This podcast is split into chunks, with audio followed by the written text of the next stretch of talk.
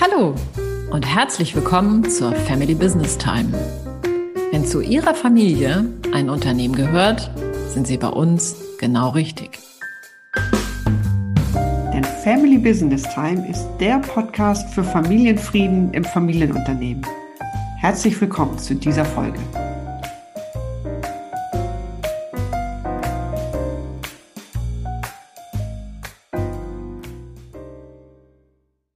In der heutigen Folge im Schatten des großväterlichen Unternehmensgründers erfahren Sie, wie die Persönlichkeit des großväterlichen Gründers die nachfolgenden Generationen und ihre Lebenswege noch über Jahrzehnte hinweg prägen kann. Mein Name ist Susanne Dahnke. Mein Name ist Carola Jungwirth und wir begleiten Sie dabei, Ihre Familie und Ihr Unternehmen sicher in die Zukunft zu führen und dabei den Familienfrieden zu bewahren. Wir sprechen heute über deinen Opa, liebe Carola. Mhm. Du selbst bist ja Jahrgang 68 ja. und bevor du Nachfolgeberaterin wurdest, da hast du selbst viele Jahre in eurem Familienunternehmen gearbeitet. Mhm. Und zwar als geschäftsführende Gesellschafterin in der dritten Generation. Und damit hast du auch einen Generationswechsel dort am eigenen Leibe erfahren. Ja. Gegründet wurde die Firma vor dem Zweiten Weltkrieg von deinem Opa. Und damit sind wir auch schon mitten im heutigen Thema, nämlich wie es wohl ist, im Dunstkreis eines Unternehmensgründers aufzuwachsen.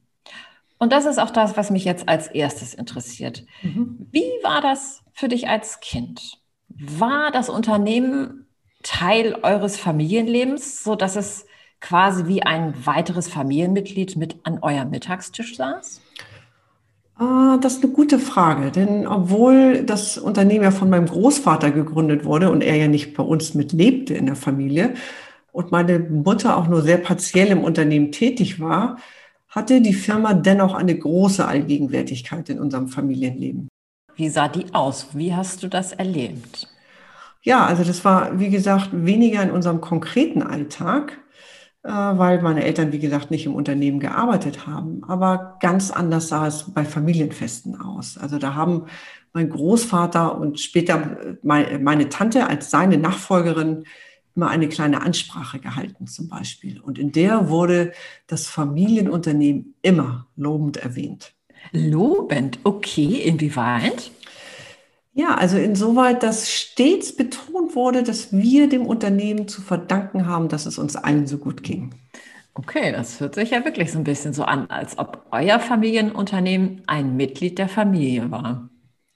Ja, das Bild passt wirklich gut. Und mein Großvater, der hat diesem Familienmitglied auch sehr viel Aufmerksamkeit gewidmet. Und vielleicht ist es sogar so gewesen, dass er das Unternehmen genutzt hat, um eine Verbindung zu uns als seiner eigentlichen Familie aufzubauen oder zu pflegen. Also er war jedenfalls durch und durch Unternehmer und innehalten gab es für ihn nicht. Und das Vermitteln und Vorleben von Prinzipien, das lag ihm sehr am Herzen. Na, da hast du doch sicherlich ein Beispiel für uns. Ja, da fallen mir wirklich noch viele ein. Also ich glaube, alle in meiner Generation, wir können uns noch daran erinnern, also nicht enden wollende Ausrufe wie Hammer sein, nicht Amboss. Mhm. Oder wenn jemand von uns Geburtstag hatte, dann brachte mein Großvater jedes Mal ein, ein Marzipanbrot mit und er packte das aus und schnitt es in dünne Scheiben. Und dann verteilte er die Scheiben an alle Anwesenden mit der Anmerkung, auf den Geschmack kommt es an, nicht auf die Menge. Damit mhm. wollte er uns Maßhalten beibringen. Mhm. Also er animierte uns stets zum Lernen und Leistung wurde auch wirklich immer honoriert. Aha, okay. Inwiefern? Wie sah das aus? Ja, also da fällt mir gerade noch ein gutes Beispiel ein. Als äh, Boris Becker 1985 das erste Mal Wimbledon gewann, das ist uns ja allen in unserer Generation noch gut in Erinnerung, denke ich, da lud mein Großvater ähm, seine Enkelkinder ein, aber nicht einfach zum geselligen Kaffee trinken, sondern er wollte mit uns erarbeiten, was wir von einem 17-jährigen Tennisspieler in puncto Disziplin und Erfolgswillen denn so lernen könnten. Aha, das hört sich ja wirklich nach einem sehr prägenden Menschen an. Ja, also das, das kann man wohl wirklich sagen. Und bei uns im Unternehmen, da hängt auch heute noch ein großes in Öl gemaltes Porträt meines Großvaters äh, im Konferenzraum.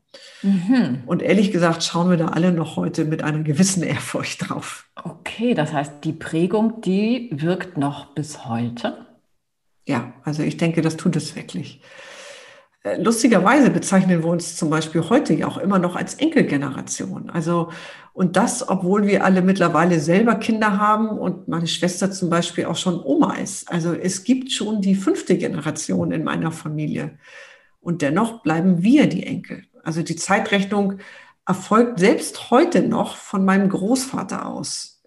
Es sieht also so aus, als ob er der Ursprung der Zeitrechnung und unserer Familie ist. Das finde ich wirklich interessant.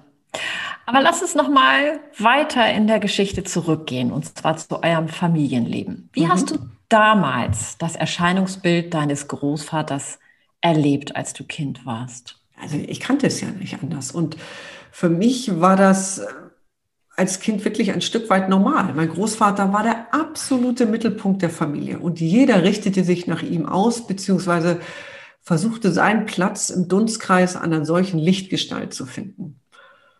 Als Kind, da fand ich das einfach toll, so eine große Familie zu haben und um mich zu haben. Denn wir kamen ja regelmäßig als Großfamilie zusammen und das konnten bis zu 20 Personen sein. Mhm. Und war dir als Kind klar, dass ihr eine Unternehmerfamilie seid? Ähm, also ich würde sagen, dass, dass mir unbewusst klar war, Teil von etwas zu sein, das meine Freunde vielleicht so nicht hatten. Ich war Teil eines großen familiären Zusammenhaltes und auch eines großen familiären Selbstverständnisses. Aber Teil eines familienunternehmerischen Baumes zu sein, ich glaube, das war mir nicht wirklich bewusst.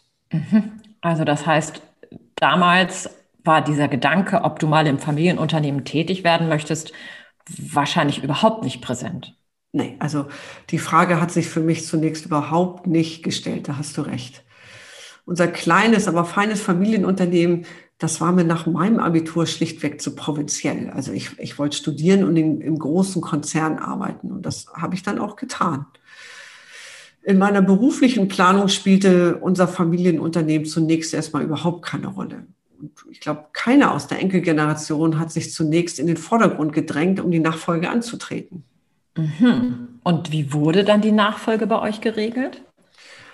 Naja, also zunächst hat meine Tante das Unternehmen von ihrem Vater dann in der zweiten Generation übernommen. Und das passte über viele Jahrzehnte für alle Seiten sehr, sehr gut. Mein Großvater, der hat alle seine Kinder im eigenen Unternehmen ausbilden lassen. Und diese Erwartungshaltung, die wurde zum Glück nicht an uns Enkelkinder weitergegeben. Vielleicht auch, weil unsere Eltern eben diese für sie einengende Erfahrung gemacht hatten.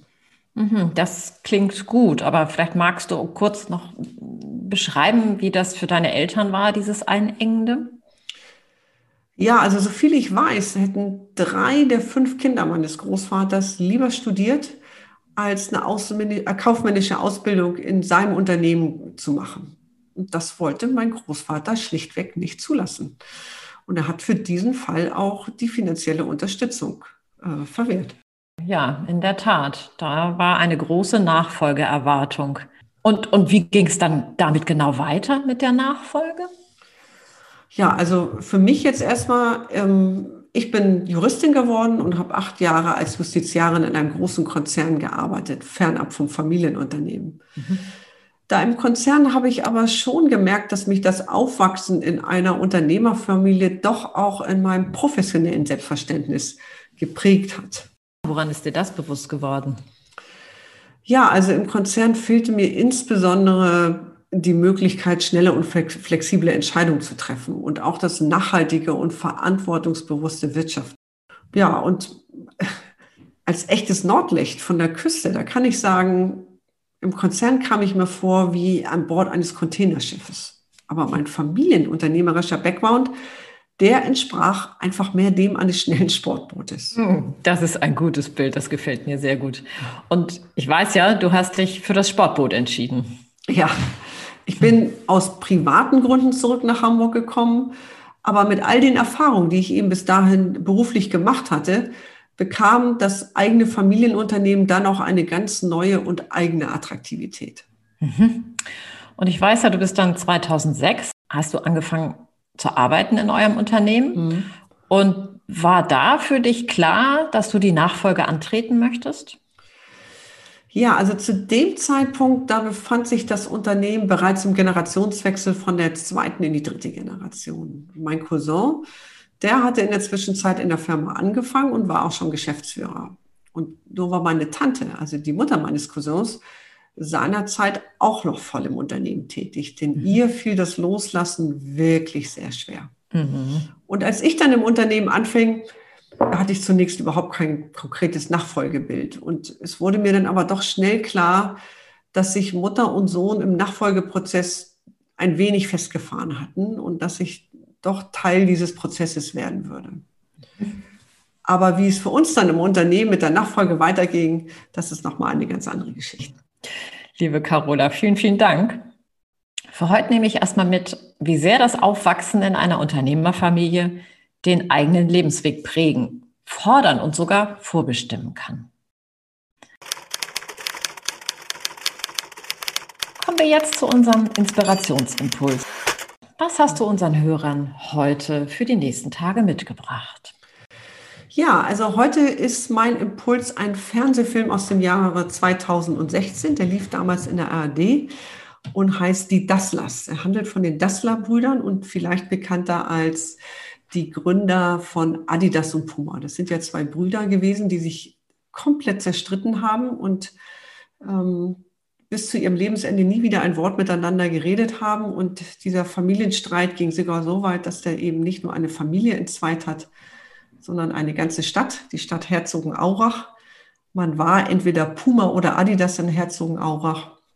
Und wenn man diesen Film einmal durch die Brille von Unternehmerfamilien und Familienunternehmen sieht, dann kann man wirklich erleben, dass dort so vieles falsch gelaufen ist, was eigentlich nur falsch laufen kann. Also es ist wirklich ein sehr, sehr, sehr sehenswerter Film unter diesem Aspekt. Mhm. Und den Link zu diesem Film, den finden Sie in unseren Show Notes. Wenn Ihnen diese Themen bekannt vorkommen und Sie sich mehr Informationen zum Thema Familienfrieden im Familienunternehmen wünschen, dann besuchen Sie unsere Website familybusinesstime.de. Dort können Sie sich auch direkt zu unserem kostenfreien monatlichen Webinar anmelden. Das Unternehmen, die Familie und ich. Darin erfahren Sie, warum welche Stolpersteine in Familienunternehmen und Unternehmerfamilien auftreten und wie man diese lösen kann. Wir freuen uns auf Sie.